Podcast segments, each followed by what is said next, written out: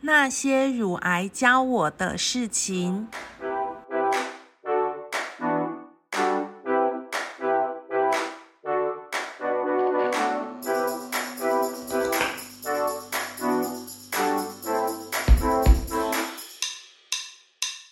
Hello，各位朋友，大家好，我是阿咪，欢迎大家来到那些乳癌教我的事情。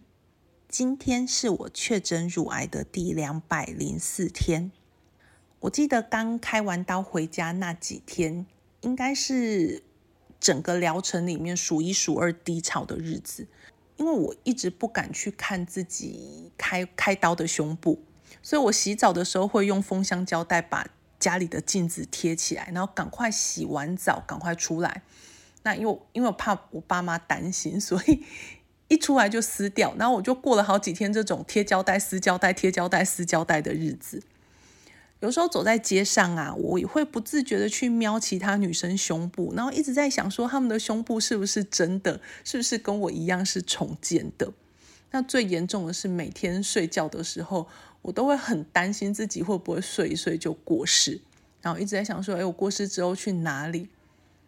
那这样子的日子过了几天之后，我觉得不是办法，所以我就去找了很多相关的书籍呀、电影来看。那其中有一本书，我觉得很值得推荐给大家，是慈济大学何汉珍教授所写的《我的食堂大体解剖课》，副标是那些与大体老师在一起的时光。其实听起来很可怕，那有有人可能会觉得很艰深，其实都还好。这本书我在课堂上有跟我的学生分享过，那我连我这种就是很文科的人都读得懂，所以其实蛮蛮好懂的。那何教何何教授他就用比较简单的方式去介绍医学系的解剖课，书里面就有提到说，诶，西方国家的医学系会强调避免学生知道大体老师的身份。为什么？因为要降低学生的情感牵扯，有利于保持医学生的理性。那对医学生来讲，大体老师就是教具，就是教材。可是呢，慈济大学却反其道而行，致力于解剖人文。他们会在解剖课解剖课之前举办启用啊、火化、追思等仪式，表达对大体的敬重。并要求学生在解剖课之前去进行家访，让他们更认识大体老师。何教授说：“吼，只有更认识大体老师，学生才能更有同理心。未来在接触病人的时候，保持专业，也不忘记感同身受。”其实这本书读完之后，我还蛮感动的。原来科学，原来医学也可以很温暖。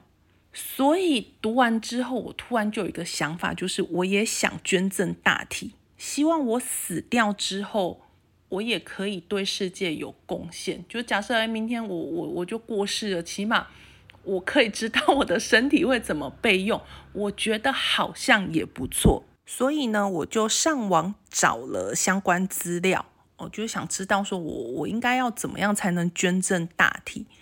捐赠大体，其中一项条件是不能有重大的重建手术。那我就一直很疑惑。那在整形外科回诊的时候，我就马上请教医师说：“诶，乳房重建到底算不算重大的重建手术？”那医师看着我有一点点疑惑，我很勇敢的跟他说：“诶，我想要捐我的身体，我想要去当大体老师。”那医师还愣了一下，跟我说。哎，你放心啊，你会好起来，不要想那么多。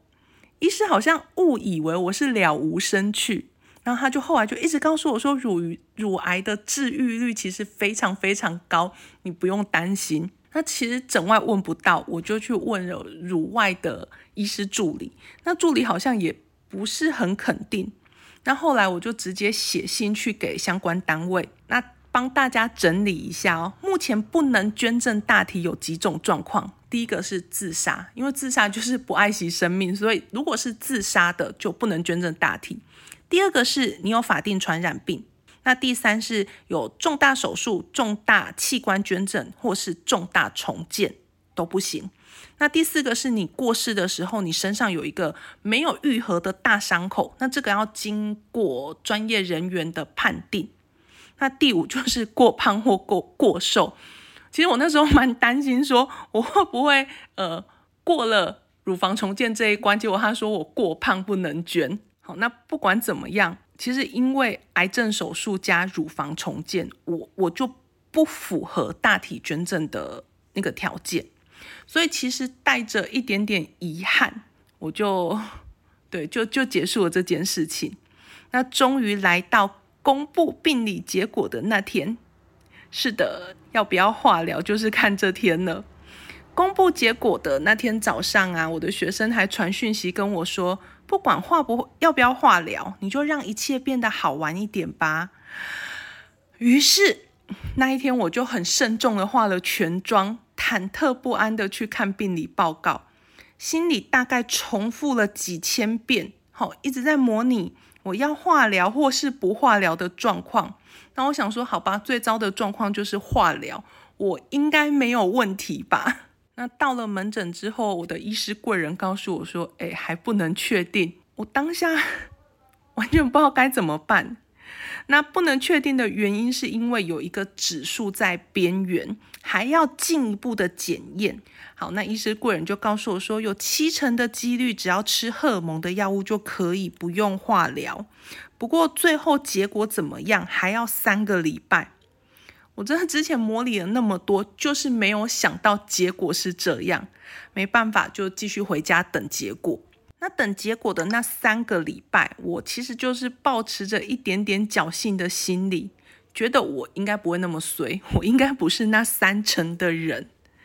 对我，我都有都有捐发票，然后然后看到弱势族群也都会帮忙，所以我应该就会是那七成的人。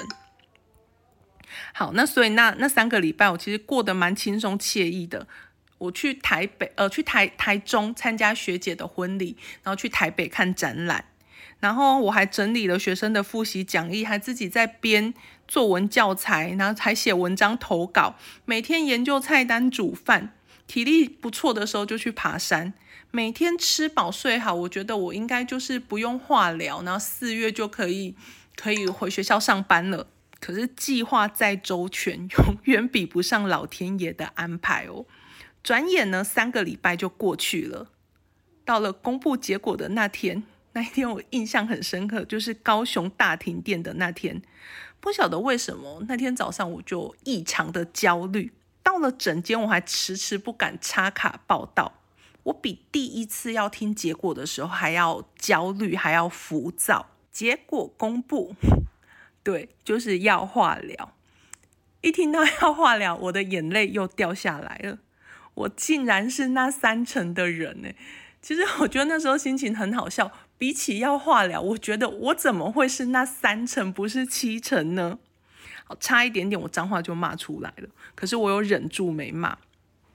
那后来呢？医师啊，各管师讲什么，我其实都听不太进去，模模糊糊的就知道我的乳癌形态是三阳性乳癌，就是三个指标都有药医都是阳性，然后我必须要打一年的停经针，所以我会有一年的更年期先修。那化疗、标靶治疗都要，那其中有一种化疗药还会掉头发。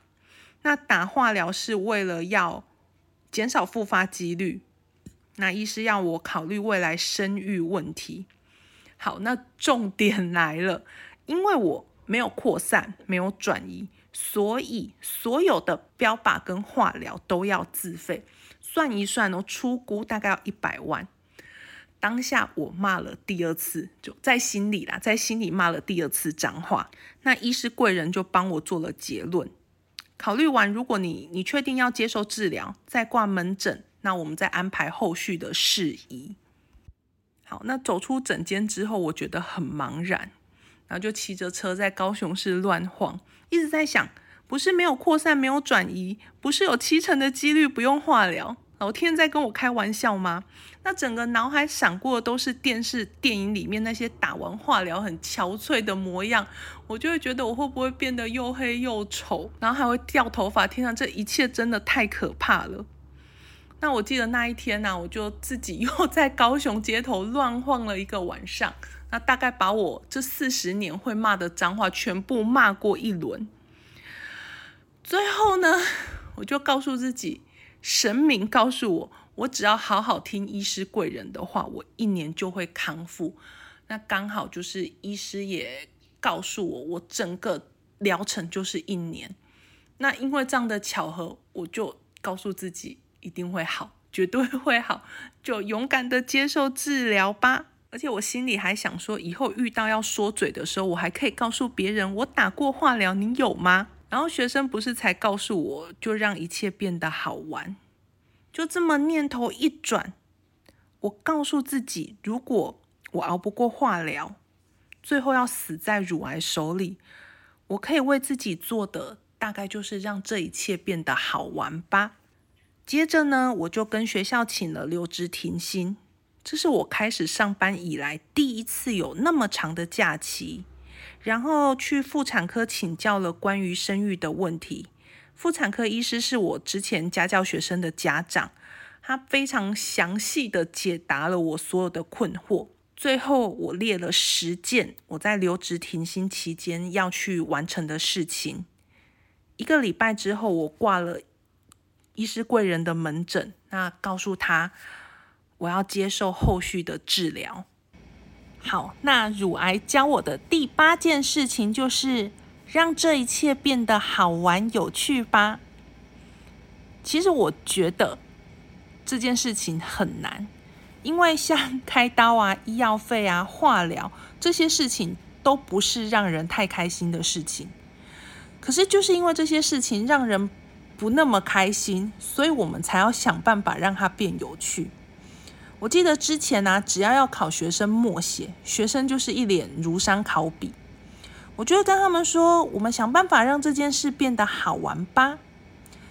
然后我就会想想一些小游戏、一些小抽奖，跟他们一起玩。我们一起让这些无聊的事情变得不那么无聊。那学生毕业之后啊，他可能忘记我们考过哪些事情，可是他们常常会记得我们一起玩过哪些游戏。所以，如果我不能改变我离癌这件事情，不能改变我必须要化疗这件事情，我觉得起码我要让这些变得不那么无聊，起码让他们在我的人生里面有一点点不一样的意义。所以，我就在我疗程的这一段日子里面列了十件我要去完成的事情。那我希望透过。完成这十件事情，让这一段时间变得不那么无聊。好，那我列了十件事情哦，大家可以听听看。第一件事情就是我要去学习三件我从来没有接触过的东西。那第二件事情就是我希望我可以用最少的钱环岛。第三件事情是我希望可以去跑五场马拉松。那第四件事情是我想要录制一个 podcast 节目。第五件事情是去离岛打工换宿。第六件事情是我希望我可以在高雄开车，因为我真的很怕开车这件事情。那第七件事情是我明年可以走完全程的大甲妈祖绕境。那第七件事情是去记录。乳癌治疗的点点滴滴，那我希望可以把这个过程分享给更多的人。那第八件事情是希望每天开开心心的，然后让大家猜不出我几岁。好，那最后一件事情是我希望可以用各种不同的方式募款。对，跳脱我的舒适圈。譬如说，我可以呃录 podcast；譬如说，我可以投稿；譬如说，像我之前还有去呃资源回收。我希望可以去尝试不同的东西，然后去募款，然后把这些款项捐给癌症相关单位。对，那这就是我列出来的十件事情。那也希望可以在我留职停薪，在我治疗这一段时间，就尽力完成这十件事情。好，那今天很谢谢大家听我讲话，那些乳癌教我的事情，我们下次再见哦。